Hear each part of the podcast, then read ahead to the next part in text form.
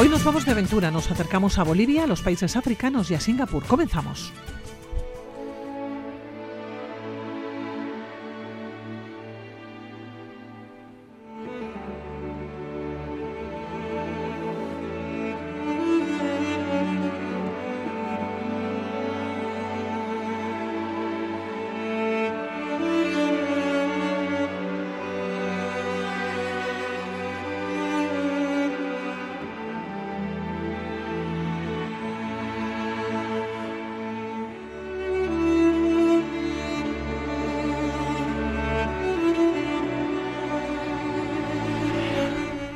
Días eh, comenzábamos un viaje por Bolivia, un país eh, que es como estar en universos opuestos y tan diferentes dependiendo del lugar al que vayamos.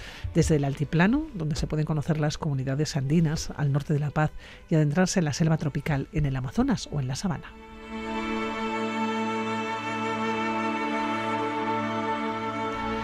Trinidad, en la selva de las misiones jesuíticas y del Amazonas. Y Doña Romano, corresponsal en Bolivia, afincada en el país, eh, que has vuelto aquí a, a, Vitoria. Sí, la semana pasada nos llevabas a la sabana, ahora nos vas a llevar a la selva, nos vas a llevar a Trinidad. ¿Cómo estás? Bueno, encantada de estar con todas y todos vosotros. Es que se nos quedó corto el programa el otro bueno, día. Bueno, bueno, nosotras tenemos para estar aquí eternamente. Sí, sí. Uh -huh. Pero bueno, mira, te cuento que además me gusta, me gusta mucho enseñar esta parte de Bolivia que es muy ignota, porque todo el mundo como que sabe, pues eso, la, la, cuando hablas de Bolivia todo el mundo se lleva, pues eso, al altiplano, al, a al la, indígena, a la, también, la, ¿no? a la aymara, a la, a la cosa esta, ¿no? Entonces al occidente, a lo frío, a lo alto, las montañas, a muchísimos vascos que les encanta hacer montañismo y se vienen a hacer allí sus rutas y de los 6000 y, y pues a mí me gusta también enseñar la otra parte, la del oriente, la de la selva, la de la entrada al Amazonas por, por, el, por el otro lado, por el otro lado del, del país que es pues el de los indígenas eh, pues a, a, lloreos, a los eh, guaraníes, a los que no realmente no se les ha dado nada de, de, de, ni siquiera importancia y se les ha ninguneado, ¿no? empezando por el gobierno local. Y yo creo que es un mundo pues por el que se han metido muchísimo, muchísimo la, la conquista eh, española. Y, y, hay una alta tradición colonial y es otro, ¿sabes? Another world. ¿Cómo se llega allá? Bueno, pues hay muchas maneras, ¿no? O sea, la manera más, eh, digamos, difícil es eh, llegar por autobús al norte de La Paz, entrar por Rurenavaque y luego meterte por la selva. Esa es la de horas y horas y horas la, de la autobús. complicada, sí. Sí, pero intensa. Y luego la otra es, eh, bueno, pues eh, la que más o menos más accesible es eh, tomar un vuelo a Trinidad. Y ya Trinidad es como la entrada a la, a la selva amazónica, ¿no? Uh -huh. Entonces es una región pues bastante, bastante inhóspita. Y bueno, la capital, yo qué sé cuánta gente tendrá el, la ciudad de Trinidad. ¿Cómo es esa ciudad? Pues es muy, muy, muy selvática. O sea, no hay alquitrán en ningún lado. Las casas son muy bajas porque están hechas, no, no, no puedes hacer mucho cimiento para abajo porque, a ver, te voy a explicar el origen de Trinidad. Y ahora es cuando te vas a dar cuenta de, cómo, cómo, cómo está y por qué. El tema es que llegaron los jesuitas españoles, muchos de ellos vascos, por cierto, a Trinidad. Y entonces, bueno, llegaron a lo que era la, la selva. Sí, pero llegaron a una zona donde estaban viviendo los indígenas en aquella época, que era lo, más o menos los cerros. O sea, lo poco más alto que había, pues ahí vivían. ¿Por qué? Porque estaba más oreado, porque estaba más aireado, no sé, porque estaban ellos tienen su lógica, obviamente, de sobrevivencia muy, muy, muy, muy inteligente. Sí.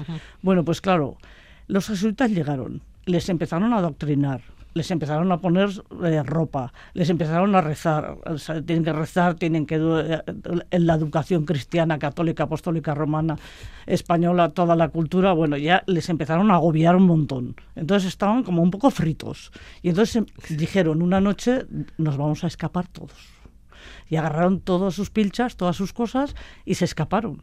Y entonces, pues, claro, los jesuitas detrás. Pues es que porque tenían una constancia.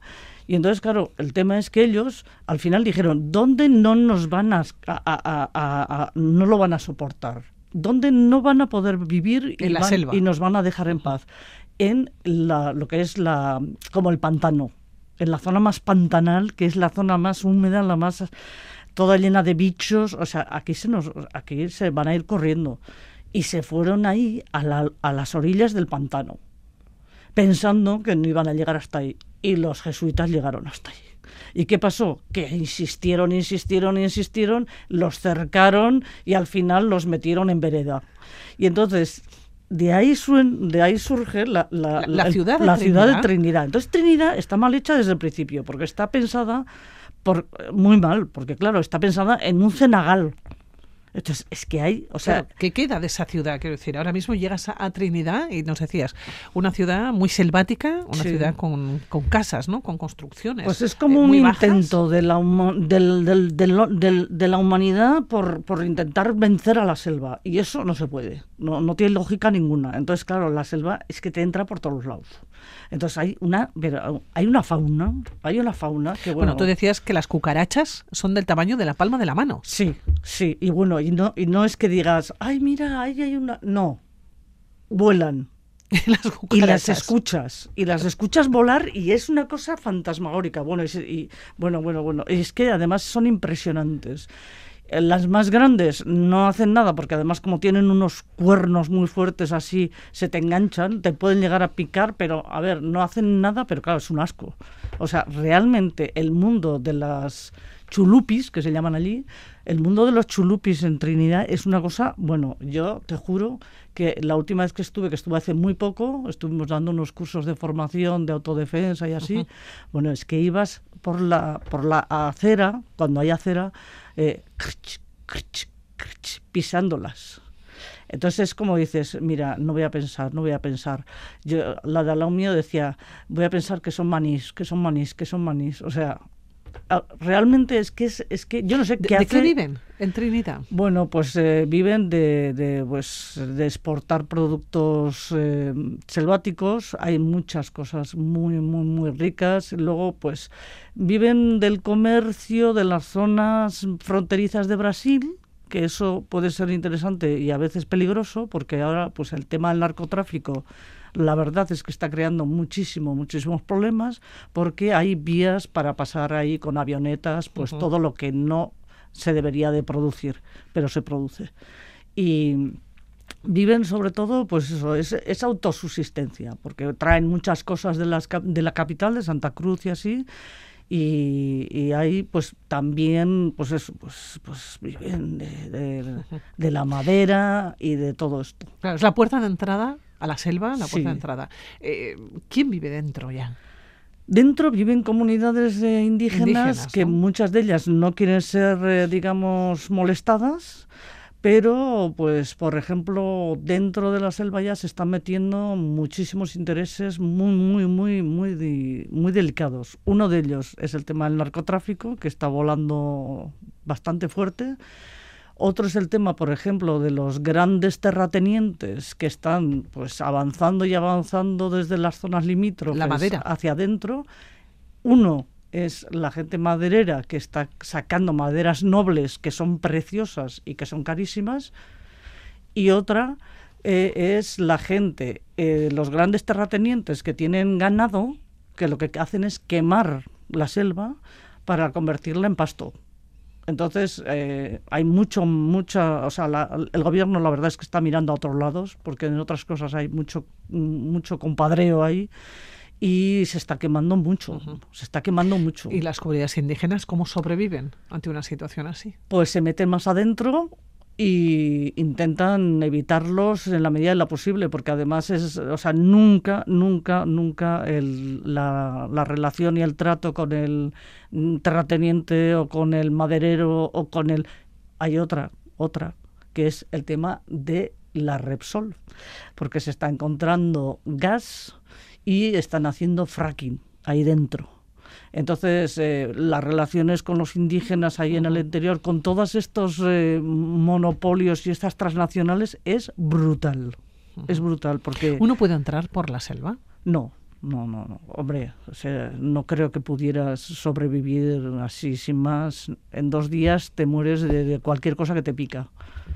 No, no puedes. O sea, hay rutas y hay caminos y sobre todo se, se viaja mucho en lancha y, luego pues es que tienes que tener un montón de cuidado porque, porque es que allí hay de todo.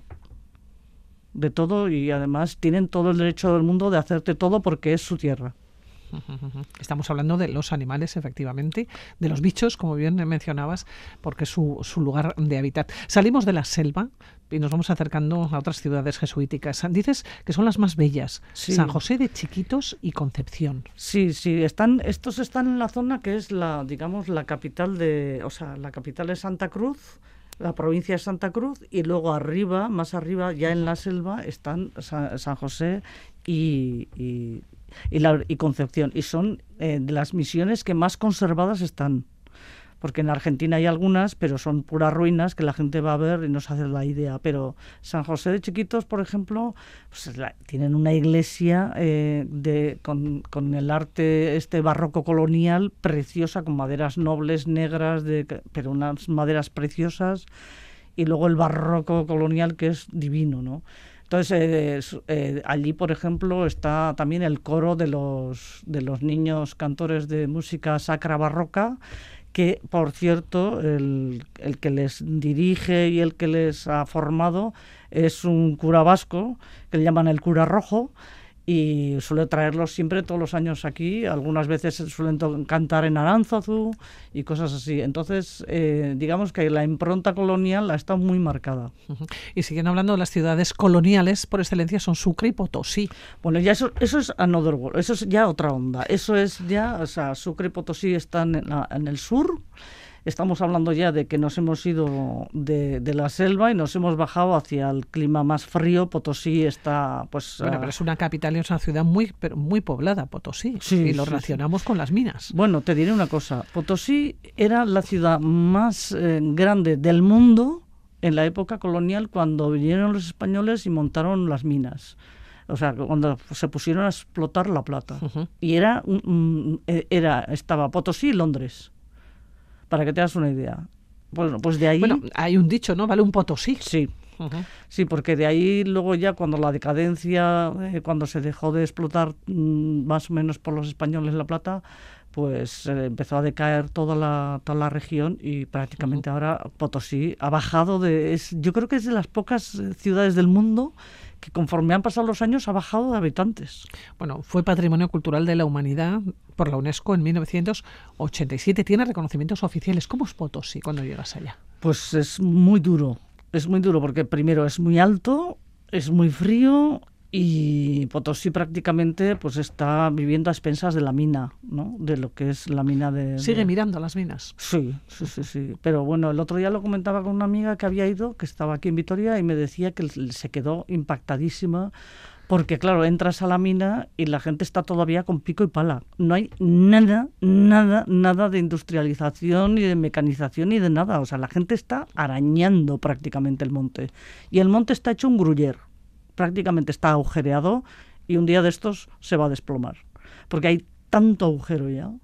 Entonces es como esa, esa política de la de, de- de quemar la tierra y de, de- no pensar en nada. De no pensar en nada.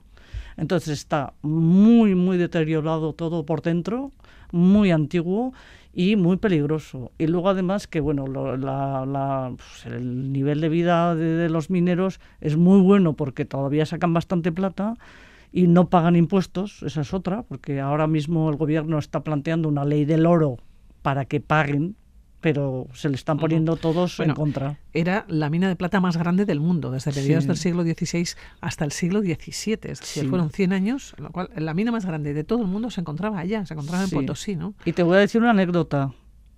Las minas más grandes del mundo que estaban en Potosí eran gestionadas por vascos. Porque allí donde, vamos, es, es que, vamos, hemos hecho de todo. Bueno, pues entre otras cosas, hemos sido los grandes patrones de las minas de Potosí, que eso no se habla mucho. Pero bueno, el caso es que además, para variar, la única guerra civil que ha habido en Bolivia en toda su historia se ha protagonizado por los vascos contra lo que se llamaban los vicuñas. Y los vicuñas eran los españoles que no eran vascos, porque ellos, eh, su moda era ir con trajes, con chalecos de piel de vicuña, que, es, mm, que da mucho calor.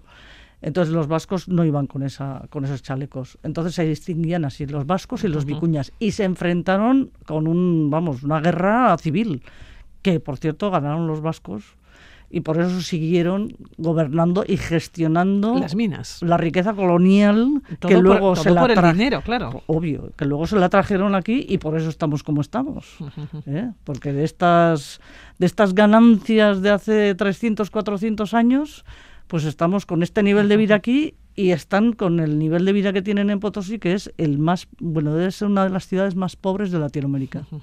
Y, y nos quedamos con la última ciudad, Sucre también Patrimonio de la Humanidad por la UNESCO, años más tarde, en 1991. ¿no?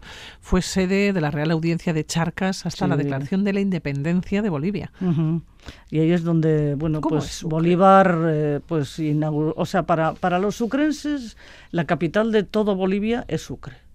Entonces, como que Bolívar llegó allí y nombró Bolivia como, como ciudad, o sea, como país y todo eso. Entonces, tiene mucha carga histórica. Sucre, la verdad es que es una ciudad, eh, a ver, mira, el origen es que como está al lado, a unas dos horas así de Potosí, es valle. Entonces, de Potosí bajas, bajas, bajas, bajas, bajas unos 2.000 metros y Sucre es muy templado. Entonces, ¿qué pasa? Que en Sucre se estaba mucho mejor. Entonces, los gestores vascos y algunos así, eh, bueno, apoderados y adinerados que gestionaban sus minas en Potosí, vivían en Sucre. Entonces Sucre era como la residencia de los, ¿sabes? De los. Entonces, esta herencia de los españoles, platudos y así se les ha quedado un poco a los sucrenses. Entonces los sucrenses son como un poquito conservadores y tienen fama de ser católicos y como que la herencia española como que la llevan muy bien, ¿sabes? Cosa que en Potosí pues están un poquito un poquito enfadados. Normal. Entonces, en Sucre como que ¿sabes? Son un poquito, a ver, no lo voy a decir muy así, pero un poquito Tenemos que ir, ¿eh? Tenemos que ir a Potosí y tenemos que ir también a, Sucre.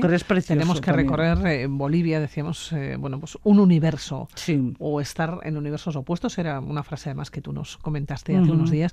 Pero ahora nos vamos a tener que despedir. Ridoya Romano, como siempre, un placer. Se me hace siempre cortísimo. Siempre, se pasa muy rápido. Bueno, te digo una cosa, te he traído un regalo y lo voy a dar en directo para que, bueno, pues conozcas un poco más nuestra, nuestro país, el caso es que te he traído una cosa que mezcla todo, que es el chocolate amazónico con la sal del lago de Uyuni. Entonces es una mezcla del norte y del sur, del Amazonas y del, de la zona más eh, quechua en este caso. bueno, pues te tengo que dar las gracias. ¿eh? Bueno, y se llama, el, ¿eh? chocolate se llama para ti. Muchas gracias, Idoya, por el chocolate, por venir aquí, por contarnos tantas cosas. Hasta la siguiente. Hasta, hasta, cuando queráis. Un abrazo.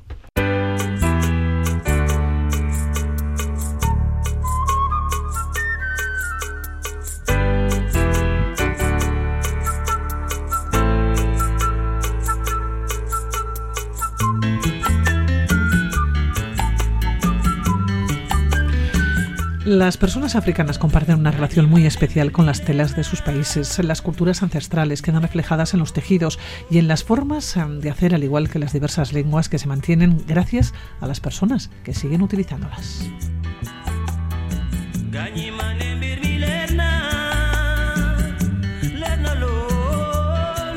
Artean es una exposición que nos acerca a estas tradiciones y a estos países, una muestra que no se limita a cada país, sino a cada grupo étnico y que trasciende fronteras. Una exposición itinerante que encontramos estos días en el Centro Cívico Egualde.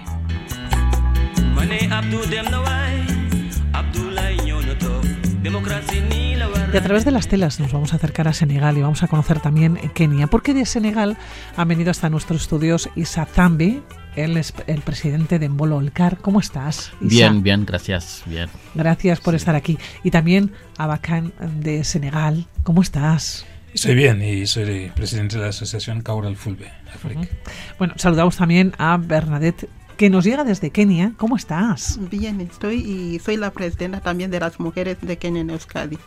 Bueno, pues vamos a hablar de Kenia, nos vamos a acercar y también a Senegal. Comenzamos por Kenia. Bueno.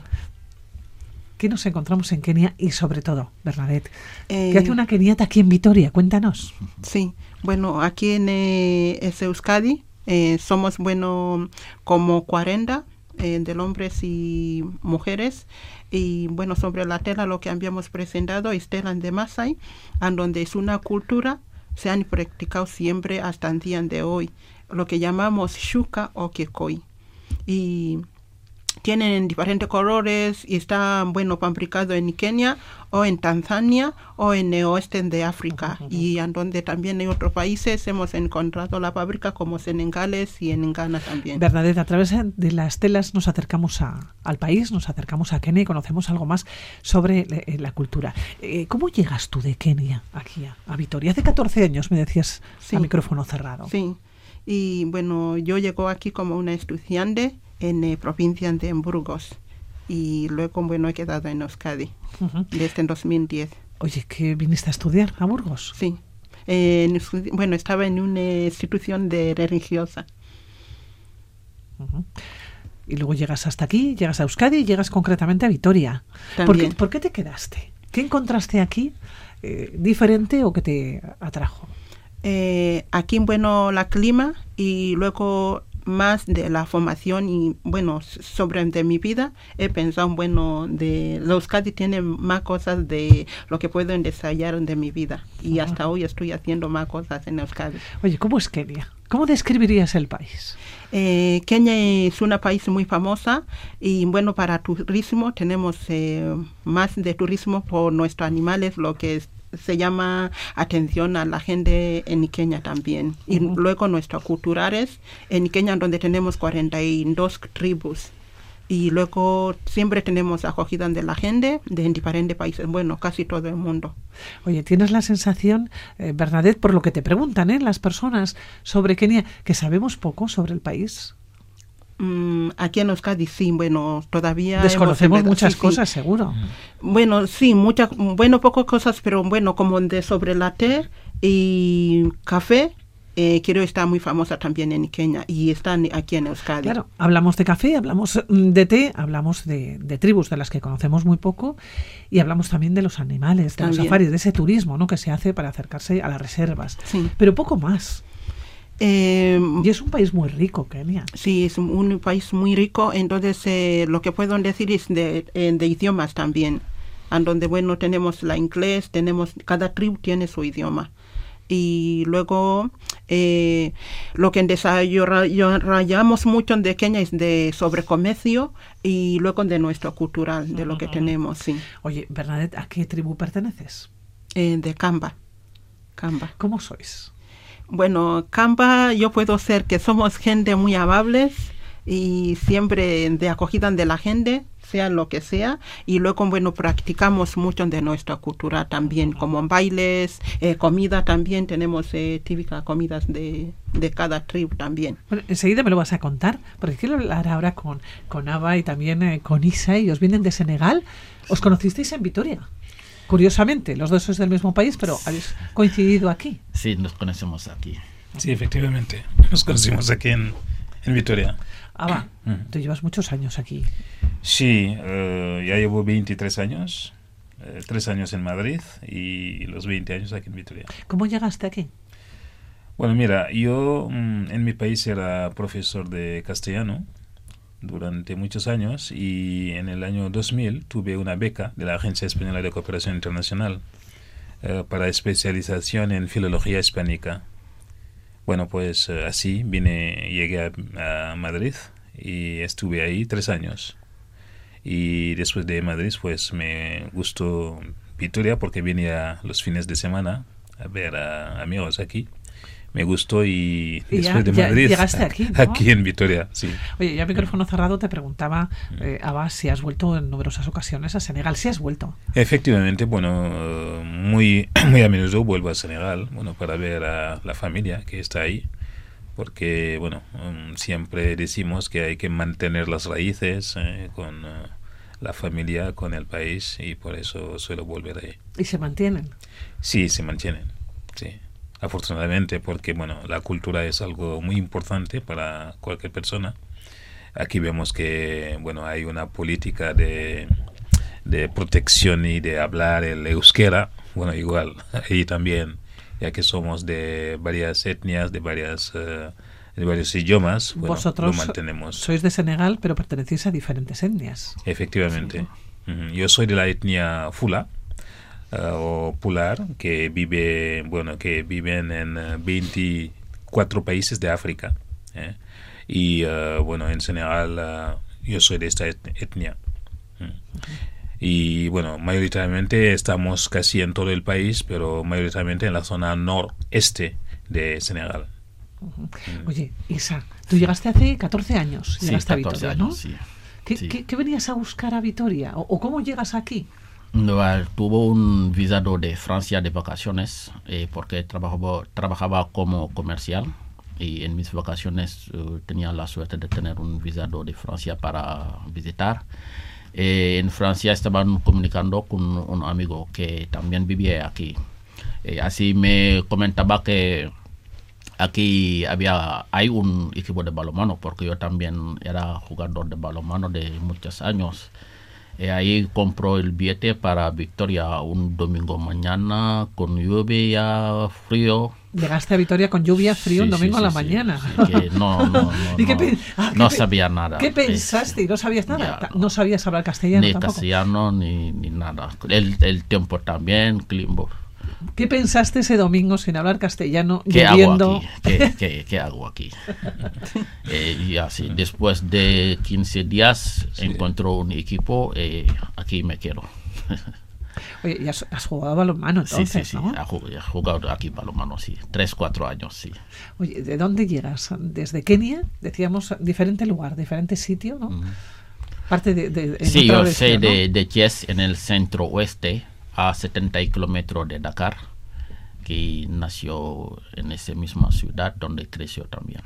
Ujú. Sí. Aquí en Vitoria te has encontrado con una comunidad, además, senegalesa, ¿no? Una comunidad mm, relativamente importante en cuanto a número, ¿no? Sí. Sí, sí, hay aquí una comunidad eh, senegalesa muy importante, que el año pasado había oficialmente 350 senegaleses. Sí. Oye, le preguntaba antes a Aba si se puede conservar, si se conservan ¿no? las tradiciones y se conservan la, la cultura a tantos kilómetros de distancia. ¿Se puede conservar? Sí, sí, la tradición y la cultura se conserva. Se conserva primero entre nosotros, entre la comunidad senegalés, eh, después eh, entre los, los africanos. Los africanos que aquí nos juntamos, intercambiamos, pero primero es eh, su propia co- comunidades, porque ahí para mí la cultura la más importante es la lengua, que hablar su propio idioma y después abiertas a, a los demás. Bueno, ¿cuántos idiomas se habla en Senegal? Bueno, en Senegal se habla muchos idiomas. Yo creo que Abba sería... Sí, um, es el experto en sí, lenguas. sí, ¿eh, Sí, Aba, eh? bueno, hay eh, más de 18 idiomas ahí en Senegal. Eh, bueno, él eh, habla Wolof, yo también, porque él es de cultura Wolof. ¿eh? Y casi en todo el país el idioma más hablado es el Wolof. Pero yo hablo el Pular como idioma de mi, de mi etnia. Y bueno, pues eh, de modo que se hablan, bueno, el idioma oficial es el francés, ¿eh? por la colonización y todo eso. Bueno, pero aparte de eso, bueno, las etnias hablan muchos idiomas. Y a través de las telas, las telas que hemos eh, expuesto, es otra parte que permite mostrar eh, la cultura africana, Africana, en ¿no? general, pero senegalesa en particular, porque cada tela habla, cada tela tiene un lenguaje, transmite mensaje para el que lo entiende. Y es importante. ¿Qué conocemos los vitorianos, las vitorianas, las alavesas? ¿Qué conocemos de Senegal? Bueno, eh, yo sé que hay muchos eh, euskaldunes, eh, vitorianos que visitan Senegal. eh. Yo tengo un montón de amigos y de amigas que han estado en Senegal, les ha gustado. Y hasta en, eh, en, eh, en Somón En Somón. he visto algún sitio donde han puesto Euskadi. Me extraño. ¿Cómo, cómo es que, que, que- que se escriba Euskadi? Bueno, resultó que había alguien de aquí que estuvo ahí trabajando y que en un taller, bueno, puso en la entrada Euskadi. Bueno, de modo que, bueno, hay eh, cada vez más los euskaldunes, los eh, del País Vasco, se interesan a Senegal. Oye, me tenéis que hacer un paseo o un recorrido por Senegal. También, Bernadette, quiero que me hagas un recorrido por Kenia. Comienzo por ti. Bernadette, Sí. venga, si vamos a Kenia. ¿qué no podemos dejar de ver? ¿O cuáles serían los puntos, los lugares? Eh, bueno, lugares como Capitán, Nairobi, Mombasa, y luego en los parques también, a donde hay animales. Eso siempre tenemos la gente invitados. ¿Tú has visto, has estado en los parques? Sí, pero bueno, está lo que está en el centro Nairobi, de Masai Mara y los demás me gustaría llegar también. ¿No has llegado, no has llegado a conocer a los Masai Mara? No, no, todavía Masai Mara no, pero bueno, estoy deseando a llegar. La próxima es a donde iremos ya. Oye, has vuelto en todos estos años, has vuelto muchas veces a Kenia. Muchas veces sí, hemos estado en Kenia, sí. ¿Y ha cambiado mucho en los últimos 10 años? Sí, ha cambiado mucho de los edificios, de, bueno, de las carteras también eh, hay más cosas ha cambiado. Sí. Oye, la comida, antes has mencionado que había que conservar la lengua, que es, es, fundamental, pero también el resto de la cultura, las tradiciones, la gastronomía. Se puede continuar con la gastronomía porque a veces faltan algunos de los platos, algunos de los ingredientes. ¿no? ¿Se puede continuar con la gastronomía? Sí, a veces, sí, aquí en Vitoria, sí, en las tiendas africanas, gracias a Dios tenemos, y luego en los chinos encontramos algunas cosas de tradicionales de África, y así compramos y seguimos con nuestra gastronomía. ¿El plato? El plato también, y bueno, gracias a Dios hay una verdura como de Kenia en Carrefour, supermercado tienen, y otras fruterías también encontramos una verdura, bueno, es una típica de Kenia. ¿Cómo se llama? Eh, cale, cale, cale. Bueno, estaremos muy pendientes ¿eh? de la verdura de, de Kenia. Oye, ese paseo por Senegal, Isa, Aba, ¿cómo lo hacemos? A ver, ¿por dónde comenzamos? Ya, comenzamos, uh, yo creo que bajamos con Chess en el aeropuerto nuevo y subiendo por Dakar, la capital. Eh, ahí vamos a visitar la isla Gore y también tenemos la, el monumento de las uh, renacimiento africanas que ya mueve mucha gente y también podemos volver a Chies, mi ciudad, para visitar la, la manufactura senegales del arte decorativas, uh -huh. que hace arte muy, muy, muy famoso en el mundo. Y ya salimos uh, de Dakar, Aba, ¿y a dónde, a dónde vamos? Sí, pero antes de salir de Dakar, él ha evocado una isla, la isla de Gore, uh -huh. que es una referencia histórica um, sí. de Senegal, porque de ahí uh, salían los esclavos para, para América. Para América. -huh. Bueno, de modo que es una, es una visita obligada para cualquier persona que visita Senegal. Y ahora está... Para es no una, perder la memoria. Eso, sobre todo, para conservar la memoria, que es muy importante. Y uh, bueno, ha bajado a Chies, luego subimos un poco al norte y al del norte vamos a Luga, a Saint-Louis, Saint-Louis que, que fue la primera capital de África Occidental desde el punto de vista de la colonización. Uh, luego, bueno, pues uh, bajamos, uh, subimos mucho más a la frontera con Mauritania y hay el río Senegal. Y en el río Senegal, bueno, se pueden ver muchísimas cosas, fortalezas que habían sido construidas por los colonizadores. -huh. Pero volvemos a Saint-Louis, donde hay un parque muy importante de pájaros, eh, que se llama Parque de Juch y en este parque, bueno, durante el invierno, cuando hace frío aquí, uh, los pájaros que están emigran aquí allá, ¿no? emigran uh -huh. a, a Yuch. Y es importantísimo descubrirlo también. Y en el centro uh, es una zona semidesértica. Eh, y me, cuando bajo, vamos bajando de nuevo, Uh, atravesamos, atravesamos el centro, que es uh, la región de Kaolack, de Fatik, bajamos al sur, que es mucho más verde y bajando al sur hay el parque de Ñocolocoba al sureste uh -huh. eh, que es un parque muy importante donde hay uh, uh, animales leones jirafas elefantes muchísimos animales de modo que la zona sur es la zona más verde de Senegal bueno tenemos y un hay viaje bonitas pendiente, playas muchas bonitas playas tenemos viajes pendientes a Kenia y a Senegal. Y a. Son dos viajes que tenemos y estamos que hacer, a cuatro ¿eh? horas, uh, cuatro, de cuatro vuelo, y media ¿no? de, de Madrid. De vuelo. Bueno, decir que de momento nos encontramos con esta exposición de telas africanas, hoy sí. Artian, a través de las telas nos acercamos a las tradiciones, nos acercamos a las lenguas y nos acercamos a cada grupo étnico que trasciende además fronteras. Hoy Artian, que está en el Centro Cívico Egualde. El tiempo se nos va, nos yeah. tenemos que, de, que, despedir, porque el tiempo se pasa muy rápido. Yeah. Bernadette, Isa, Aba, que muchísimas gracias por estar aquí. Sí, que os gracias todo muy también bien, ¿eh? a Radio Victoria para sí. la invitación. Gracias, Muchísimas gracias hasta la a Radio próxima. Victoria y bueno, apertura, pero arraigo también. Sin dudarlo. Eso es eh, lo Sin que dudarlo, ¿eh? favorece la convivencia. Y por último, evitar la ciudadanía victoriana también el 24, que Ah, sí. estamos en la Plaza de los Fueros Sí, para sí, sí. la última jornada de la Semana de África. Oye, el 24 hablamos, ¿os Sí. parece? Vale, hablamos de este tema. Vale. Muchísimas gracias a los Vale, tres. gracias. Gracias. muchas gracias. Chao,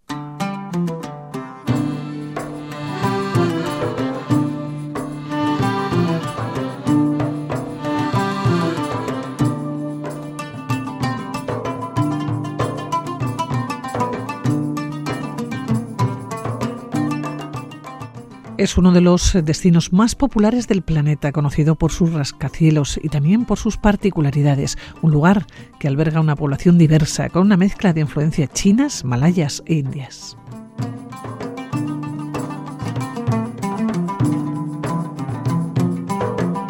Xavier Bañuelos, nos llevas hasta Singapur. ¿Cómo estás, Egunon? Buenos días. Muy bien. Una ciudad que me sorprendió y me gustó, la verdad, hay que decirlo. ¿Por qué te sorprendió Singapur? Bueno, pues porque tiene un montón de particularidades que yo creo que la hacen única, ¿no? Singapura, eh, palabra sánscrita, la ciudad del león, ¿eh? que, bueno, le llamó así el sultán eh, Parameswara en el siglo XIV, ¿no? Una ciudad-estado que es una isla situada en el sur de la península Malaca, entre Malasia e Indonesia, ¿no? Está separada de Malasia por el estrecho de Yahore, que en realidad es casi como si fuera un río, porque es muy estrechito, o sea, que decir que es, eh, pues no tiene apenas distancia entre orilla y orilla, y luego Indonesia, ¿no? Separada de las islas indonesias al sur por el estrecho de Singapur. Fíjate, es, un, es una isla de 733 kilómetros cuadrados, más o menos un tercio de Vizcaya. Bueno, 733 kilómetros cuadrados por decir algo, porque como le están permanentemente ganando terreno al mar, esto cambia de año en año y lo que hoy son 773 igual dentro de dos años son 742. No lo sé, vamos, que decir, el último dato que tengo son estos 773 kilómetros cuadrados, ¿no? Pero fíjate, 4,5 millones de habitantes en este espacio, digamos, tan tan reducido, ¿no? Fíjate que sea, pues, eh, la, la segunda densidad de población más alta del mundo y bueno, es uno de los países más ricos del planeta, ¿no? Tiene una renta per cápita que llega a casi los 40 mil dólares, ¿no? O sea, estamos hablando de una ciudad pues muy, muy, muy particular, ¿no? Que además es un revoltijo de culturas, pero cuidado, un revoltijo ordenado, ¿eh? que aquí, en, aquí nada se desordena en Singapur. Pero tenemos chinos, que son más o menos el 77% de la, de la población, malayos, más o menos un 14%, hindúes tamiles, que son más o menos el 8%, y luego un 1% de occidentales. Con lo cual tienes budistas, hinduistas, maometanos, taoístas, cristianos. Y tiene varios idiomas oficiales, el inglés, el chino mandarín, el bahasa, que es el indonesio, y el tamil. Y tienen Ujú. hasta su propia lengua criolla, que es el singlés, que es una variedad un tanto loca de, del inglés. ¿eh? Que bueno, eh, no está fomentado precisamente por las autoridades, porque al pueblo le da igual y lo habla en la calle. ¿no?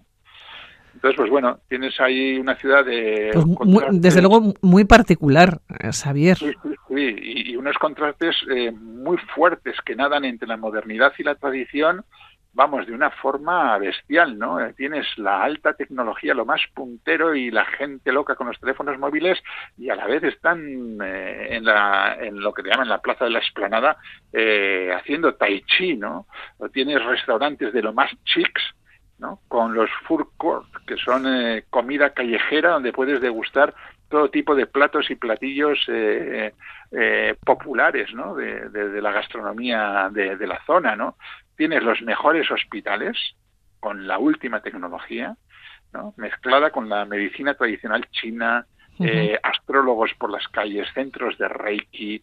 eh, tienes el cosmopolitismo más grande con la vida de barrio, pero de barrio barrio, ¿no? O sea, la verdad es que es una cosa muy curiosa. Y todo además dentro de un funcionamiento perfecto. Me río yo del ejemplo que se suele poner de que esto funciona como en Suiza, que parece un reloj suizo, ¿no? Y, no, no, habría que decir esto parece un reloj singapurense, porque de verdad eh, es la ciudad mejor engrasada que yo conozco, ¿no? Claro, pero es una Eh, ciudad, sí, que tiene, que tiene unas cuantas prohibiciones. Sí, sí, claro, normal, porque este engrase eh, viene a causa de, sus normas, ¿no? O sea, tenemos una ciudad donde están obsesionados por la limpieza y el orden, ¿no? Yo me acuerdo que cuando, cuando llegué fui al baño del aeropuerto y vamos, mm, puede sonar mal, pero te, te, lo voy a decir, de aquella taza de, en aquella taza de váter se podía comer sopa. O sea, aquello estaba, pero no solamente es que estaba limpio, impoluto, pulcro, que era la envidia de cualquier quirófano. No, no, es que encima fuera había un señor con una fregona que te miraba así de una forma casi torva, esperando a que salieras para meterse inmediatamente, que casi te daba cosa. Hasta primero entrar y después salir. ¿no? Es, es increíble, increíble. Luego, odian cualquier tipo de comportamiento incívico, no se tolera, ¿no? Y hay un tremendo respeto a los espacios públicos. Claro, esto a, base de qué? Prohibido comer chicle, o por lo menos dejarlo pegado. ¿Para qué? Pues para que luego no haya esos pegotes que vemos muchas veces en, el suelo, Sí. Está prohibido no tirar de la cadena de los váteres, que te multan con 600 dólares. No te creas tú que es broma. Eh, por supuesto, está, está prohibido arrojar basura al suelo, escupir, la caca de perro, alimentar a las palomas.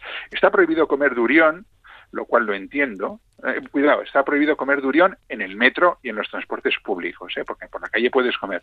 Bueno, el durión es una fruta así enorme, grande, eh, voluminosa, ¿eh? casi como unas, no, casi no, como una sandía, que es muy dulce, pero cuando la abres pega un cante aquello a una mezcla de pies y queso ¿eh? pero de queso fuerte, que vamos, es capaz de espantar a, todas las moscas que hay alrededor, ¿no? Por lo tanto, está, lo han prohibido comer en, los, en el público, ¿no? No se puede hacer puente ni skate, no se puede bailar por la calle, eh, no se puede entrar con cigarrillos y fumar en lugares de... Oye, bailar, bailar por la calle, porque yo puedo entender... Eh los cigarros o puedo entender cosas que puedan molestar a los demás, ¿no? Pero pues bailar... por la calle, no sé, será porque como te pones música molestas, no lo sé, pero cuidado, que es que hasta hace, hasta hace no, no demasiado tiempo estaba llevado estaba eh, prohibido llevar el pelo largo. O sea, que si te veían ir con el pelo largo, te lo cortaban. Hombres, te invitaban amablemente a que pasaras a la peluquería más cercana. Menos mal, porque ya sabes cómo tengo yo el pelo. Esto lo quitaron ya lo quitaron ya hace algunos años y no me lo tuve que cortar. Pero sí, sí, a ver, a ver, vamos a ver, en realidad hay muchas cosas que aquí también están, están prohibidos. Arrojar basura al, pueblo, al suelo aquí no se puede, tampoco se puede escupir y hay que recoger la caca de perro. Lo que pasa es que allí, si no recoges la caca de perro, te pueden meter una multa de 2.900 dólares y te la meten. Pues te fastidian todas las vacaciones ya, sabía el primer día. Claro, pero sí, sí, bueno, bueno, eso no está pensado tanto para turistas como para la propia población, pero bueno, en cualquier caso lo que quiero decir es que allí estas cosas se hacen cumplir, ¿no? Y claro, entre toda esta historia, ¿no? Y de, que si hay prohibiciones, que si no sé qué, de, de civismo y tal, hay que decir una cosa que es cierta, y es que apenas existe delincuencia en la calle, con lo cual es una de las ciudades más seguras del mundo. Oye, una, ciudad dividida por barrios, es una ciudad de barrios muy marcados por su personalidad. Sí, efectivamente, efectivamente, es lo que decíamos, ¿no? Que puede ser muy cosmopolita, pero cada barrio es cada barrio y cada persona pertenece a su barrio, ¿eh? y se nota. ¿Cuáles son? Pues hay barrios, varios barrios, ¿no? Que son los más, los más conocidos. Hombre, primero está el distrito colonial, ¿no? Es, muy chulo, ¿no? Pues eh, de cuando el protectorado británico y tal, ¿no? Con este glamour decadente, ¿no? Que tienen este tipo de, barrios. Luego está el barrio chino, que es todo colorido y es todo ajetreo. Eh, tenemos ahí el wet market, ¿no? que es un, pues un mercado a, la usanza de cualquier mercado popular, ¿no? Le llaman wet market, mercado húmedo, ¿no? Pues están ahí limpiando, siempre hay, y, eso es, producto fresco y tal, ¿no? Luego está en, el barrio chino, está, bueno, te iba a decir lleno de shop houses, es decir, las casas tienda, en realidad, por desgracia, ya no hay tantas, antes había muchísimo, ¿no? Es decir, estas, estas casas que tenían en el primer piso la tienda y en el segundo la vivienda familiar. La verdad es que con este fervor que a los asiáticos en general porque se puede, creo que se puede generar en Asia, les dio por eh, intentar modernizarlo todo, han tirado muchas de esos, houses, ahora están protegidas, ¿no? Eh, menos mal. Luego están, eh, tienes, es el barrio de los food courts, ¿no? Estos lugares donde puedes, hemos dicho antes, no puedes ir a comer, todo tipo de, platos y platillos, ¿no? tú lo compras en cualquiera de los puestos y hay allí mesas y tal donde, donde los puedes comer. está lleno de, de tiendas de medicina, de astrólogos, de masajes, templos, en fin, un barrio chino, ¿no? Eh, muy vivo. Luego está ya la calle Orchard, que esto es algo así como el, el gran templo dedicado al consumo, ¿no? Toda la calle Orchard son centros comerciales, pero cuando digo centros comerciales son todos los edificios que son rascacielos serán inmensos, claro, de la calle, sí, sí, sí, son todos centros comerciales. Siete pisos hacia arriba y siete pisos hacia abajo. O sea, decir, y además todos unidos, de forma que no tienes ni que salir a la calle si no quieras. Lo cual, a veces, sobre todo si vas en, en, en las épocas más cálidas, porque hay que decir que en Singapur que está pues sobre la línea ecuatorial, hace un calor y un bochorno horribles, bueno, pues todo aquello está con aire acondicionado y yo creo que lo hacen adrede para que vayas a comprar, te metas ahí dentro y no salgas. Y no salgas, claro. Sí, sí, está claro. Además están eso, como te digo, están todos unidos, ¿no? Eh, y hay de todo, ¿eh? Hay de todo para comprar, desde televisiones a cuestiones informáticas, ropa, comida, tal, hasta tienes una librería allí inmensa, que yo creo que la librería más grande que he visto en mi vida, que es la, la librería Quinocunilla, donde te puedes encontrar hasta diccionarios y buscar inglés, que no me lo estoy inventando, que lo tuve en mis manos. No me lo, no me lo compré. Pero una foto, una foto, Xavier, te tenías que haber sacado. Sí, sí, no, fotos hice, claro que, claro que hice, ¿no? Pero, pero vamos, que me quedé tan sorprendido de decir, ¿y esto? o sea, ¿no? Increíble, ¿no? Y de, de, todo, de todo para, para comprar. Luego, otro barrio, eh, la pequeña India, la pequeña India, pues bueno, que es donde estos barrios muchas veces vinieron de la época colonial inglesa, ¿eh? porque estos ingleses, pues bueno, dividieron a, a, la gente por etnias y los situaron en barrios distintos. Bueno, pues aquí está la Little India, la pequeña India, ¿no? Que es una especie de anarquía ordenada, ¿no? Es que todo es ordenado en Singapur hasta la anarquía. una cosa muy curiosa. Luego está el barrio musulmán, que se le llaman eh, Kampong Glam, que es, un barrio pues serio, tranquilo, más sencillo, ¿no? Y luego, pues bueno, está la... Esto no es exactamente un barrio, ¿no? Que es la isla de Sentosa, ¿no? Que es eh, donde está el parque, el parque de atracciones, ¿no? Bueno, ahora ya, después de habernos paseado por todos los barrios que necesitamos muchos días para Singapur, eh, ya nos tienes que contar qué hacer y qué ver. ¿Qué es Pues mira, yo empecé- lo imprescindible? Aparte de pasearte por los barrios y de ir de compras, ir al barrio chino, ¿no? El distrito colonial, lo que nos decías, la pequeña India, ¿no? Pero, ¿qué hacemos? Pues mira, yo lo primero que haría sería ir al Museo de las Civilizaciones Asiáticas, que dentro de todo lo que es ese área de, de la antigua Chin- China y demás, es uno de los que más me ha gustado. Un compendio muy bonito y muy completo de lo que son las distintas culturas que han poblado toda esa zona de, Asia y más allá. Precioso. Luego, hombre, hay que hacer una visita al Hotel Raffles, que es el gran emblema colonial de la ciudad. Hay que pasear por el río, por la esplanade, por el Bot Quai, eh, pasear junto al Palacio de la Ópera, con eso parece un, un erizo, ¿no? Todo lleno de como de pinchos. Eh, hombre, lógicamente hay que ir al Merlón, ¿no? Que es a ver el Merlón, que es el león fuente, ¿no? Que es el símbolo de, la ciudad. Eh, hombre, si puedes bueno, si puedes, no puedes, ¿no? Hay que subir al Marina Bay, ¿no? Ese hotel de tres torres de 53 plantas que están unidas por una plataforma con una piscina al vacío, ¿no? Luego, pues no sé, tienes el zoo, jardín botánico, y luego, sobre todo, hay un sitio que me gusta mucho que es la Reserva Natural de Bukit Timah. Son 160 hectáreas de selva. Que están eh, en la zona norte de la ciudad, bueno, de, de la isla, ¿no? Y donde puedes encontrar un montón de variedades distintas de fauna, de flora, vamos, una... Una maravilla. Sí, luego hay que hacer, luego también hay que hacer, digamos, un recorrido de templos, ¿no? Por la Catedral de San Anglés, anglicana de 1856, la Mezquita del Sultán con su cúpula dorada y sus muros de color, el templo de Tianhoken, ¿no? El de, de la felicidad celestial, que es el edificio chino más antiguo, estamos hablando de 1839, totalmente construida sin clavos. Y copiando, digamos, la arquitectura del sur de China y dedicado a la diosa del mar Magdu.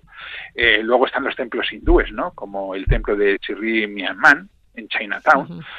Que es de 1927 y es el más antiguo de, de, estas características, ¿no? dedicada a la diosa eh, Mariamán, que es la diosa sanadora, sanadora dentro de la cultura hindú. ¿no? Tiene un, un, un gopuram, que son estas torres monumentales multicolor llenas de esculturas, que es una auténtica virguería. ¿no? Porque el otro templo también que hay que ir, yo creo que es el de Sri Srinvasa, Perumal, que este ya está en Little está dedicado a Vishnu, también tiene un, un Gopurán muy bonito, ¿no? De 20 metros, pero yo creo que el otro le supera, ¿no? Y luego, luego, pues no sé, yo subiría, por ejemplo, en teleférico al Monte Faber Digo en teleférico porque mm, con el calor que hace subir andando, pues bueno, tiene tela, ¿no? Entonces subido en teleférico y luego, ya que hemos estado en, en la calle Orchard haciendo compras, pues yo iría a un sitio más popular, ¿no?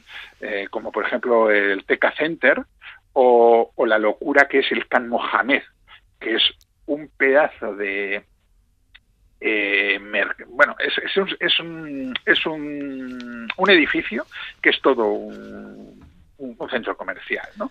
Y, yo no he visto cosa más abigarrada en mi vida. Hay absolutamente de todo, pero bueno, te diré que a veces para pasar entre los anaqueles, vamos, entre las estanterías, yo me tenía que poner de canto.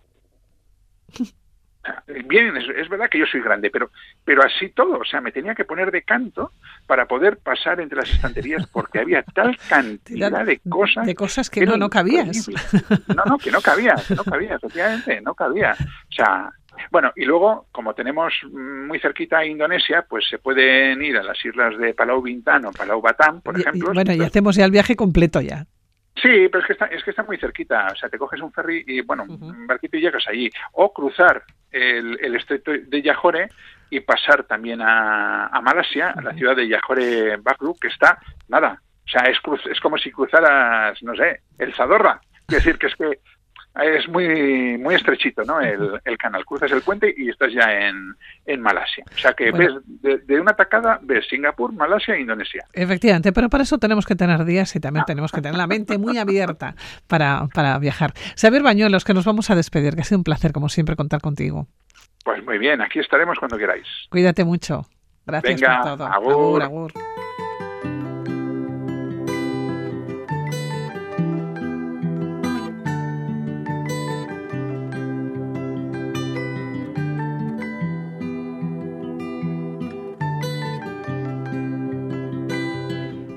Con la música llegamos a las noticias aquí en la sintonía de Radio Vitoria. Continuaremos con más aventura dentro de siete días.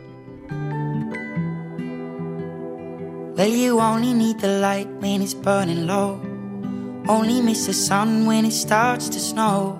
Only know you love her when you let her go. Only know you've been high when feeling low. Only hate the road when you're missing home. Only know you love her when you let her go. And you let her go.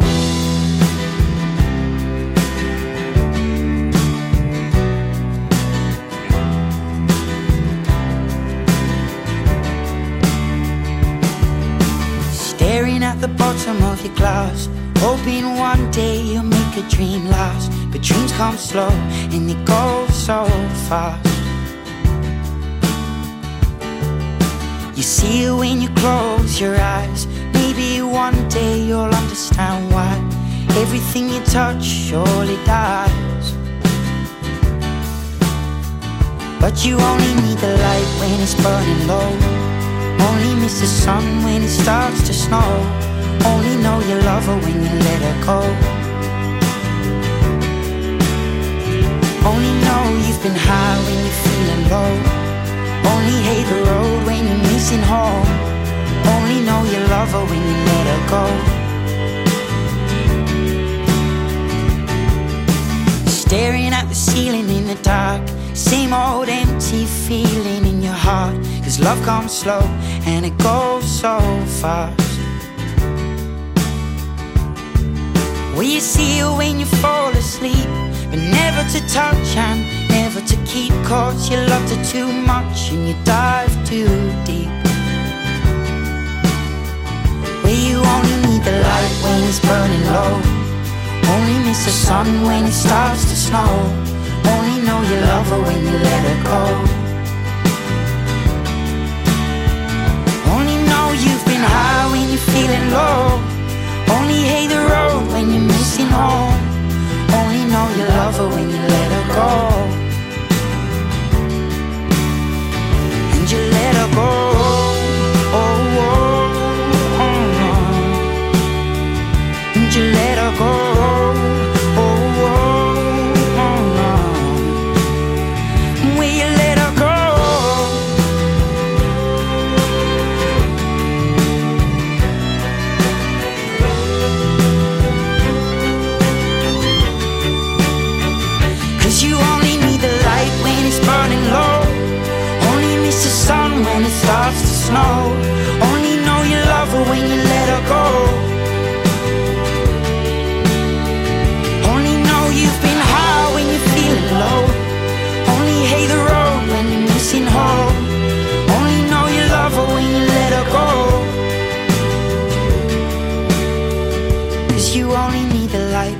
Burning low. Only miss the sun when it starts to snow. Only know you love her when you let her go. Only know you've been high when you're feeling low. Only hate the road when you're missing home. Only know you love her when you let her go. And you let her go.